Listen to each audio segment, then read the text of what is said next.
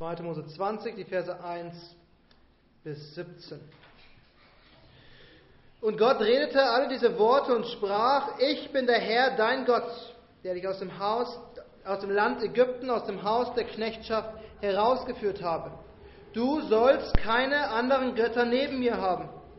Du sollst dir kein Bildnis noch irgendein Gleichnis machen, weder von dem, was oben im Himmel, noch von dem, was unten auf Erden, noch von dem, was in den Wassern unter der Erde ist. Bete sie nicht an und diene ihnen nicht. Denn ich, der Herr, dein Gott, bin ein eifersüchtiger Gott, der die Schuld der Väter heimsucht, an den Kindern bis in das dritte und vierte Glied derer, die mich hassen. Der aber Gnade erweist an vielen Tausenden, die mich lieben und meine Gebote halten. Du sollst den Namen des Herrn deines Gottes nicht missbrauchen, denn der Herr wird den nicht ungestraft lassen, der seinen Namen missbraucht. Gedenke an den Sabbattag und heilige ihn. Sechs Tage sollst du arbeiten und all deine Werke tun.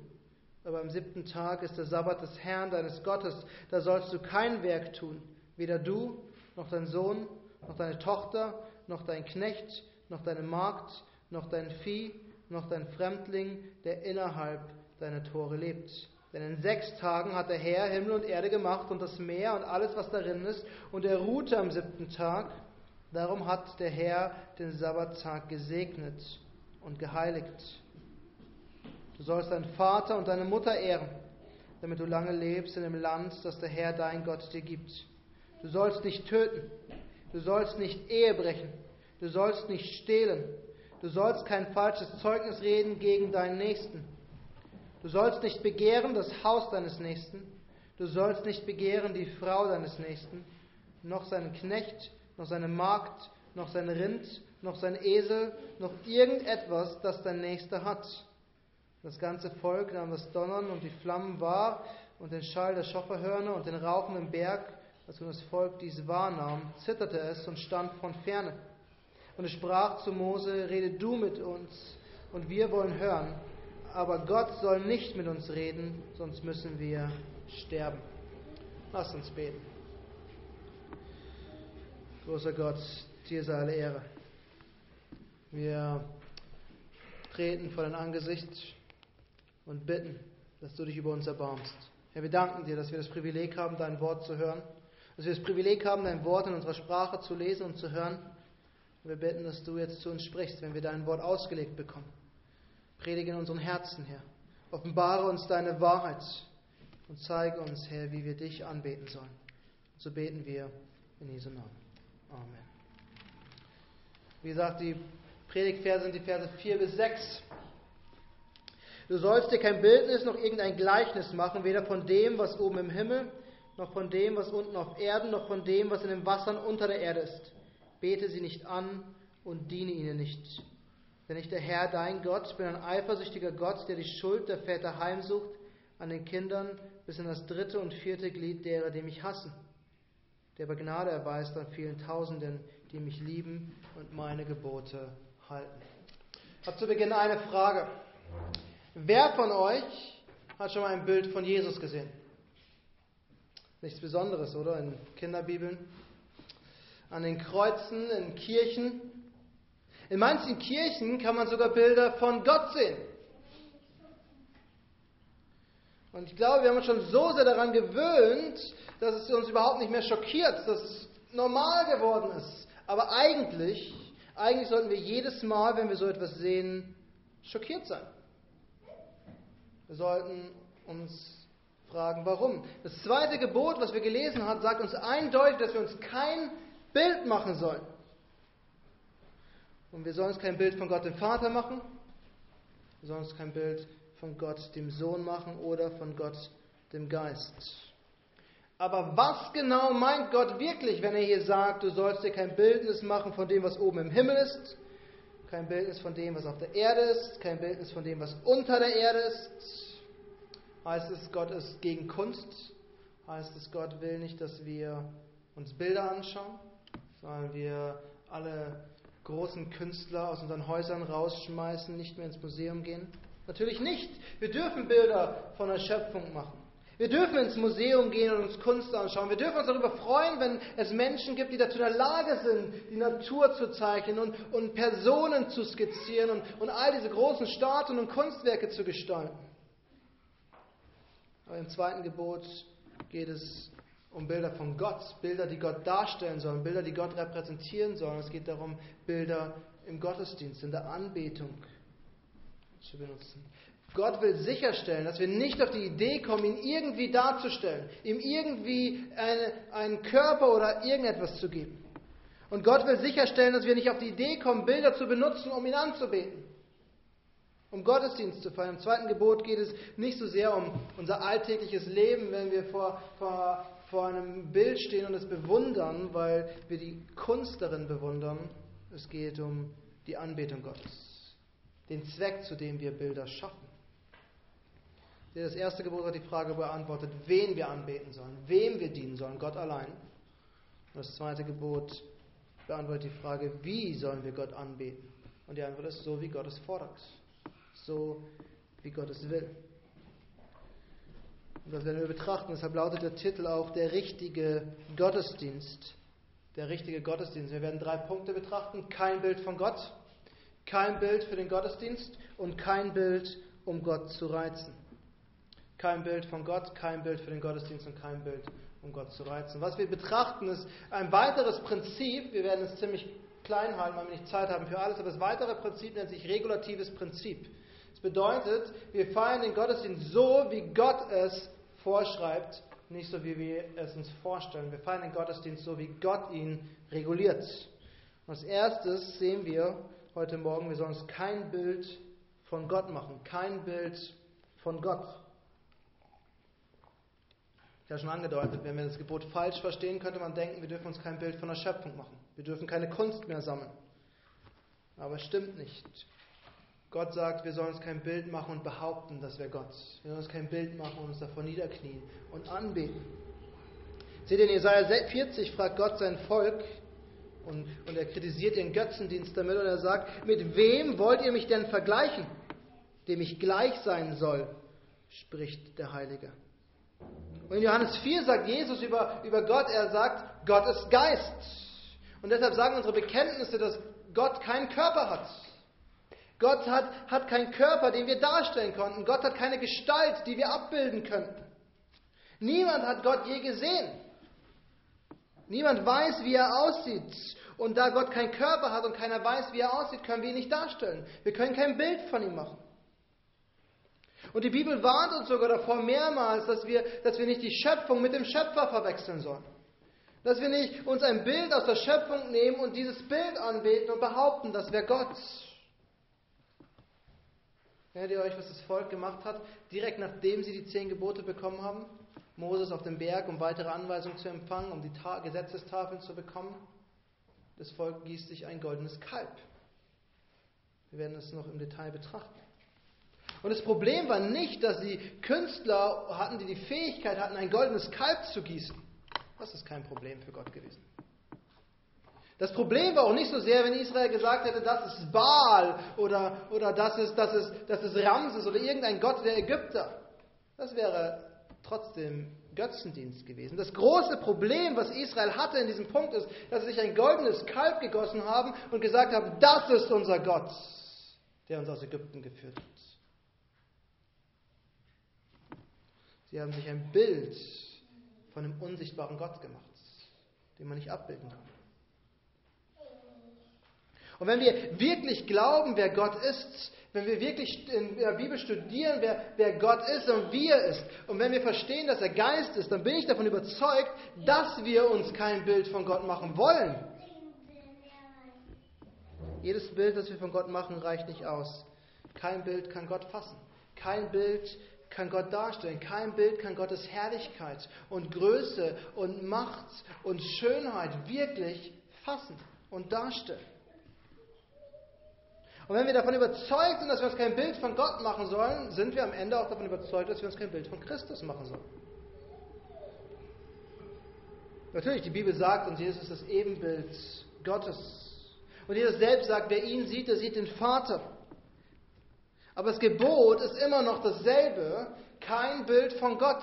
Und die Apostel haben nie ein Bild Christi gemacht. Sie sind gar nicht auf die Idee gekommen. Sie haben uns nie eine Beschreibung davon gegeben, wie Jesus aussah.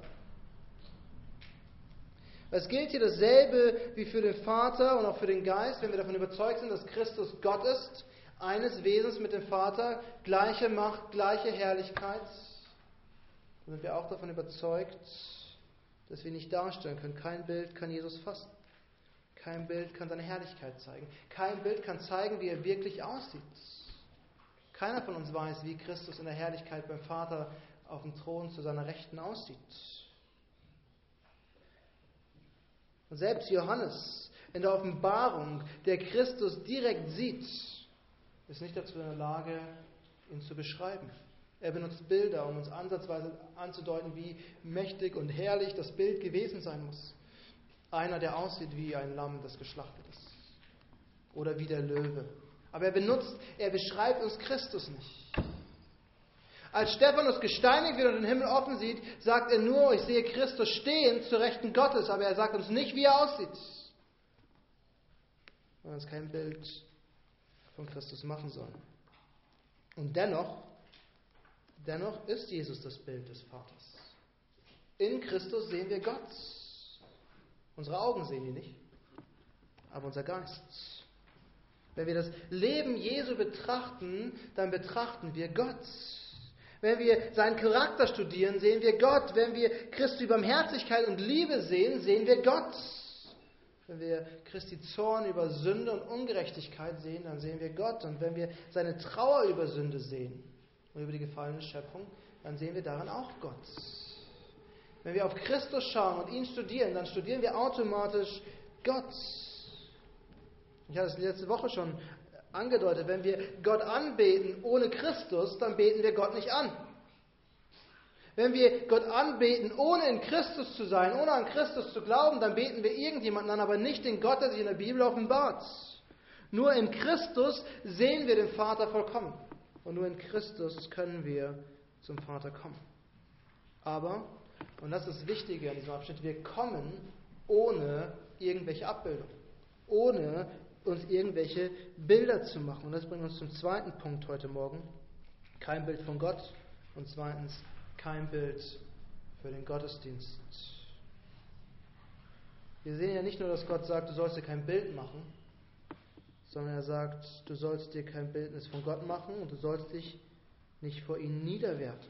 Du sollst sie nicht anbeten. Du sollst ihnen nicht dienen, sagt Gott. Mit anderen Worten, was, was, was Gott seinem Volk hier sagt, euer Gottesdienst, eure Anbetung, euer persönliches Bibelstudium, eure Familienandachten sollen frei sein von Bildern. Gott hat uns eine andere Art von Gottesdienst gegeben. Gott hat uns eine einfachere Art von Gottesdienst gegeben. Seht ihr, Israel sollte nicht wie die Völker um sie herum anbeten, die ersten Christen haben radikal die Götzen der griechischen und römischen Kultur abgelehnt. Weil Jesus selbst gesagt hat, Gott ist Geist und die ihn anbeten, müssen ihn im Geist und in der Wahrheit anbeten. Wenn wir vor Gott kommen, dann brauchen wir genau zwei Dinge. Wir brauchen den Geist Gottes, der uns hilft. Und dann brauchen wir die Wahrheit Gottes, die uns leitet. Wir können nur vor Gott kommen, wenn uns der Heilige Geist befähigt, wenn uns der Heilige Geist das Wort Gottes offenbart, wenn der Heilige Geist unsere Herzen zu ihm emporhebt. Und deshalb beten wir am Anfang eines jeden Gottesdienstes, dass Gott uns durch seinen Geist hilft, ihm richtig anzubeten und ihn zu erkennen und auf sein Wort zu hören. Wir brauchen den Beistand, wir brauchen die Hilfe Gottes, wir brauchen den Geist. Seht ihr, Paulus sagt, dass wir als Gemeinde der Tempel des Heiligen Geistes sind. Und er sagt uns sogar, dass jeder einzelne von uns der Tempel des Heiligen Geistes ist. Und nur weil das der Fall ist, können wir vor Gott kommen und ihn anbeten und ihm Ehre bringen. Und dann muss unsere Anbetung durch die Wahrheit geprägt sein. Das Wort Gottes selbst muss uns führen und leiten. Das Wort Gottes muss unsere Gebete bestimmen. Das Wort Gottes muss unsere Predigten bestimmen. Das Wort Gottes muss alles bestimmen, was wir tun. Am Ende müssen wir bekennen und wissen, wir der Glaube kommt aus der Predigt des Wortes und nicht aus Bildern. Wir als Menschen, wir lieben Spektakel, wir lieben Unterhaltung. Und ihr könnt einen Test machen, dass wenn euch langweilig ist, was ist das Erste, woran ihr denkt? Es ist oft Unterhaltung. Vielleicht ein Clip auf YouTube, vielleicht auf Instagram scrollen, vielleicht denkt ihr darüber nach, was ihr am Abend über Netflix oder Amazon Prime anschauen könntet.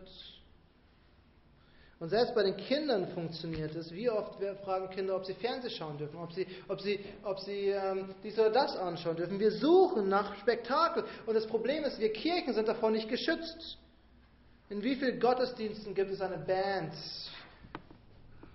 In wie vielen Gottesdiensten wird während des Gottesdienstes und während der Predigten Beamer und PowerPoint und sonstige Präsentationstechniken ähm, benutzt. Es gibt YouTube-Kanäle, die verdienen Geld damit, um dir Tipps zu geben, wie du Medien im Gottesdienst einsetzt.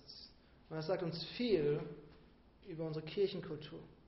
Und ich bin immer wieder überrascht, wie viel Geld und wie viel Zeit in Kirchen, in Medien, in die neueste Technologie investiert wird. Wir sind nicht dagegen. Aber wir müssen uns immer die Frage stellen, ist es wirklich das, was wir für den Gottesdienst nutzen sollen? Gott sagt uns nämlich, unser Gottesdienst soll einfach sein. Geist und Wahrheit. Das ist das, was wir brauchen. Wir brauchen den Heiligen Geist, wir brauchen die Wahrheit und wir brauchen vor allem Christus. Denn wir wissen, der Heilige Geist ist dort aktiv, wo Christus erhöht wird. Der Heilige Geist ist dort aktiv, wo wir auf Christus schauen. Und wir wissen, dass Christus selbst das menschgewordene Wort Gottes ist, also die inkarnierte Wahrheit Gottes. Wir brauchen den Heiligen Geist und wir brauchen Christus, um Gottesdienst zu feiern. Wir brauchen keine Bilder.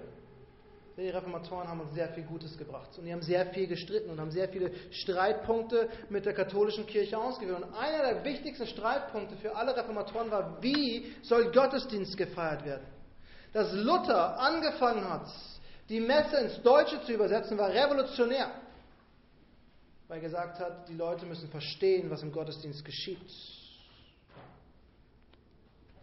Und wenn Gott allein die Ehre bekommen soll, wenn unser Ziel ist, dass wir Gott verherrlichen, dann muss er auch so angebetet werden, wie er es fordert. Und Zwingli war vielleicht einer der radikalsten. Er hat in Zürich alle Kirchen weiß streichen lassen. Und wenn Gott jetzt noch klagen darüber, welche großartigen Künstler ruiniert worden sind, weil er die Kirchen weiß gestrichen hat. Aber er war konsequent in seiner Theologie. Und immer wieder sind die gleichen Argumente gekommen. Die Laien brauchen die Bilder. Die können doch gar nicht lesen. Die können die Bibel gar nicht lesen. Aber die Bilder können sie anschauen. Sie verstehen dadurch die Wahrheiten Gottes. Wisst ihr, was die Antwort der Reformatoren war? Durch die Bank weg. Na, dann müssen wir die Leute lehren. Das war ein Grund, warum so viele Reformatoren und so viele Reformationsstädte Schulen für Kinder eingerichtet haben, die kostenlos waren, damit die Kinder unterrichtet werden, damit sie lesen und schreiben konnten. Das war der Grund, warum Katechismen geschrieben worden sind. Hunderte von Katechismen, damit man mit Fragen und Antworten die Wahrheit Gottes lernen konnte. Die Reformatoren haben jeden Tag gepredigt. Calvin hat jeden Tag mindestens einmal gepredigt und die Kirchen waren voll. Weil die Leute wollten keine Bilder sehen, die wollten die Wahrheit hören. Die wollten Gott wirklich sehen, so wie er es angedeutet hat. Wisst ihr, wie Jesus gelehrt hat? Jesus hat keine Bilder gemacht. Jesus hat Bilder benutzt, ja. Aber er hat sie benutzt, um Vergleiche zu ziehen. Er gibt uns Gleichnisse, die eine Eigenschaft des Vaters oder einen Charakter zu Christi zeigen. Aber er gibt uns keine Bilder, die Gott oder ihn selbst darstellen. Wir brauchen keine Bilder für den Gottesdienst. Wir brauchen Gottes Wort und wir brauchen Gottes Geist. Ich glaube, hier finden wir eine wichtige Anwendung für uns alle, inklusive der Kinder. Die Anwendung ist, keiner braucht Bilder, um die Wahrheit Gottes zu verstehen. Keiner braucht Bilder, um Gott anbeten zu können. Und am Ende müssen wir auf Gott vertrauen. Und wenn Gott uns sagt, das Wort und sein Geist reichen aus, dann müssen wir darauf vertrauen, dass sein Wort und sein Geist ausreichen. Und wir müssen entsprechend anbeten. Anstatt über Bilder nachzudenken und wie wir die Sache am besten darstellen könnten, sollten wir auf den Knien sein und um den Heiligen Geist bitten dass wir mehr vom Wort Gottes verstehen, dass wir es besser verstehen. Wir sollten für uns beten, wir sollten für unsere Kinder beten und wir sollten für die beten, die das Evangelium noch nie gehört haben, die fern sind von Gott. Seht ihr, Paulus, äh, Petrus sagt, als, als, als die ersten Gläubigen in Jerusalem entstehen und 3000 Leute getauft werden, sagt er, lasst euch taufen auf, den, auf die Vergebung der Sünden in Christus, denn Gott hat euch den Heiligen Geist verheißen, euch, euren Kindern und alle, die ferne sind. Und dafür sollten wir beten, dass Gott zu seiner Verheißung treu ist und den Heiligen Geist ausgießt, damit wir ihn besser verstehen, damit unsere Kinder ihn besser verstehen, damit die Menschen um uns herum ihn erkennen. Kein Bild bringt dich näher zu Gott. Kein Bild hilft dir, die Predigt besser zu verstehen. Und kein Bild wird dir helfen, heiliger zu leben. Aber Gottes Geist zusammen mit Gottes Wort wirkt all das. Wirkt all das in uns. Die ersten zwei Punkte heute Morgen sagen uns, also wir sollen uns kein Bild von Gott machen. Und wir sollen uns vor allem kein Bild machen, um dadurch anzubeten und Gottesdienst zu feiern. Und als drittes sehen wir, wir sollen kein Bild machen, um Gott zu reizen. Gott gibt uns eine ernste Warnung mit diesem Gebot. Gott sagt, wer dieses Gebot übertritt, der wird bestraft werden. Wer dieses Gebot übertritt, geht Sünde, die Gott nicht unbestraft lässt. Erinnert euch an das erste Gebot? Wir sollen keine anderen Götter neben Gott haben. Wie, wenn wir Gott nicht darstellen können, ist jedes Bild, was wir von Gott machen, am Ende ein Götze. Es kann zumindest sehr schnell zum Götzen werden, wenn wir es nutzen, um Gott dadurch anzubeten. Und damit brechen wir nicht nur das zweite Gebot, damit brechen wir automatisch sofort auch das erste Gebot. Und jedes Mal, wenn wir uns ein Bild machen, auch wenn es nur in unserem Kopf ist, und wenn wir uns hinsetzen und uns vorstellen, wie Christus aussieht oder wie Gott im Himmel auf dem Thron sitzt, brechen wir das zweite Gebot und wir reizen damit Gott. Und Gott warnet, er sagte nicht, der Herr, dein Gott, bin ein eifersüchtiger Gott. Und wenn es eine Person, ein Wesen im Universum gibt, das eifersüchtig sein kann, dann ist es Gott, denn niemand ist ihm gleich und keiner darf auf seinem Level stehen und niemand darf auf sein Level erhöht werden, denn Gott ist Gott und sonst niemand. Wir müssen aufpassen, dass wir Gott nicht zum Zorn reizen. Gott sagte nicht, der Herr bin ein eifersüchtiger Gott, der die Schuld der Väter heimsucht an den Kindern bis in das dritte und vierte Glied derer, die mich hassen. Gott straft die Sünder, die, die ihn hassen. Vergesst nicht, in den zehn Geboten geht es um unsere Beziehung. Das möchte ich jedes Mal neu betonen. Es geht um unsere Beziehung zu Gott und zueinander. Und wenn wir uns Bilder machen, sagt Gott, dann zeigen wir, dass wir ihn hassen und nicht lieben, wie wir es eigentlich tun sollten. Wenn wir Bilder für den Gottesdienst nutzen, zeigen wir, dass wir Gottes Gebote nicht ernst nehmen. Gott ist ein eifersüchtiger Gott. Und er kann nicht einfach stehen lassen, wenn wir uns Bilder machen. Er kann sich einfach stehen lassen, wenn uns irgendetwas wichtiger wird als Gott selbst. Und er wird die Sünde, sagt er, bis in das dritte und vierte Glied bestrafen. Ich glaube, hier müssen wir kurz pausieren, um eine falsche Auslegung auszuräumen. Nirgendwo in der Bibel sonst finden wir den Beleg, dass Gott dich bestraft für die Sünden deiner Väter. Hesekiel sagt sogar das Gegenteil, die Söhne müssen nicht büßen für die Sünden ihrer Väter und die Väter nicht für die Sünden ihrer, ihrer Kinder. Aber was Gott hier sagt, und das ist wichtig, wenn du sündigst und wenn du die gleiche Sünde begehst, nur weil deine Eltern diese Sünde getan haben, und nur weil deine Großeltern das schon gemacht haben, ist das keine Ausrede. Das Argument, wir haben das schon immer so gemacht, zählt vor Gott nicht. Das ist unsere Tradition. Dieses Argument ist Gott egal. Es gibt einen lateinischen Satz, der aus einer Reformationsbewegung in den Niederlanden kam und der heißt Ecclesia reformata semper reformanda. Die reformierte Kirche reformiert sich ständig. Und was damit gemeint ist, ist nicht, dass wir ständig was Neues entwickeln, sondern dass wir ständig zum Wort Gottes zurückkommen und uns immer wieder am Wort Gottes prüfen. Und nur weil unsere Eltern gewisses Verhalten an den Tag gelegt haben oder irgendetwas gemacht haben, heißt es nicht, dass wir es auch so tun dürfen, wenn es Sünde ist. Nur wenn irgendwelche Traditionen angefangen haben, Bilder in den Gottesdienst einzuführen, heißt es nicht, dass es richtig ist, wenn Gott es verbietet. Und nur weil wir daran gewöhnt sind, ist es nicht richtig. Nur weil unsere Eltern oder Vorväter etwas uns beigebracht haben, ist es Gott nicht egal. Das ist das regulative Prinzip. Alles, was wir tun in unseren Gottesdiensten und sogar in unserem privaten Leben, muss vom Wort Gottes auskommen.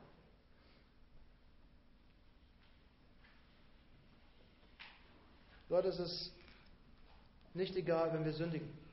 Ihm ist auch nicht egal, warum wir sündigen, aber das Warum ist keine Ausrede. Gott ist ein Gott, der bestraft, aber Gott ist auch ein Gott, der liebt und der segnet. Gott zeigt Gnade an vielen Tausenden, die ihn lieben und seine Gebote halten. Das ist ein anderes Versprechen. Und das ist das Versprechen, was uns motivieren sollte, die Wahrheit zu studieren, zu verinnerlichen und weiterzugeben und zu lehren.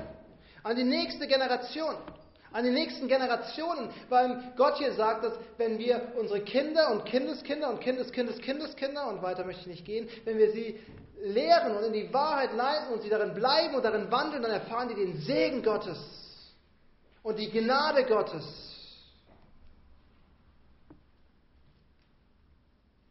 Wenn sie Gott lieben und in seinen Geboten bleiben, die wir ihnen beibringen, wird Gott sie segnen. Ja, das Gebot, was wir betrachtet haben, lehrt uns drei Dinge. Es lehrt uns viel mehr, aber wir haben drei Dinge betrachtet. Wir sollen uns kein Bild machen. Kein Bild, von dem wir behaupten, dass es Gott wäre. Wir sollen uns in keinster Weise Gott darstellen. Wir sollen uns kein Bild machen und kein Bild nutzen, um Gottesdienst zu feiern. Und wir sollen uns keine Bilder machen, weil wir dadurch Gott reizen und Gott zum Zorn bringen. Aber ich möchte am Ende noch drei Anwendungen bringen. Das war die erste Anwendung, lautet, lass uns den Gottesdienst reinhalten.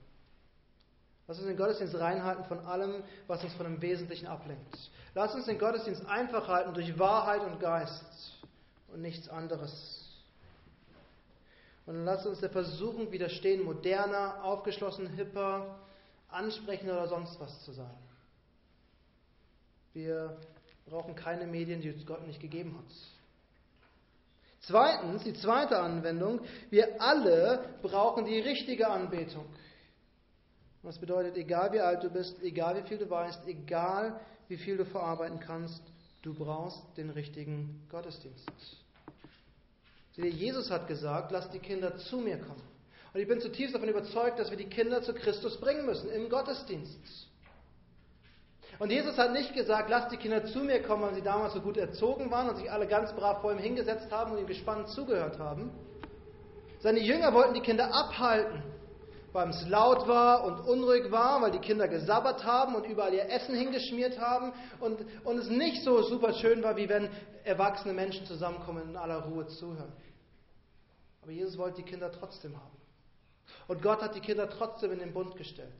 Und ich glaube, wir müssen manchmal vielleicht an unseren Anspruch etwas runterschrauben, damit die Kinder auch Gottes Wort hören können. Und auch die Wahrheit aufnehmen können. So wie wir brauchen auch die Kinder das Wort Gottes, denn der Geist wirkt nur mit dem Wort Gottes. Und dann die dritte Anwendung. Freut euch an der Einfachheit des richtigen Gottesdienstes. Ich meine es ernsthaft, freut euch. Ich weiß nicht, wie viel Freikirchenerfahrung ihr habt, aber in den meisten Gemeinden muss man immer sonntags irgendwas tun. Man ist immer für irgendeine Aufgabe verantwortlich, man muss immer dies oder jenes tun. Gott gibt uns einen Gottesdienst, an dem wir kommen und nichts tun müssen, außer aufmerksam sein und mitsingen. Das ist alles. Und wir können den Gottesdienst genießen. Und der Sonntag ist uns gegeben, damit wir in den Gottesdienst kommen und unsere Seelen ausruhen und auftanken.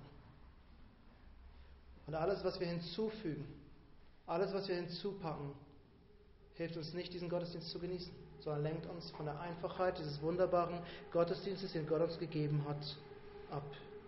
Gott will, dass ihr kommt und dass eure Seelen in ihm ruhen und dass eure Seelen in ihm aufgetankt werden. Lasst uns beten.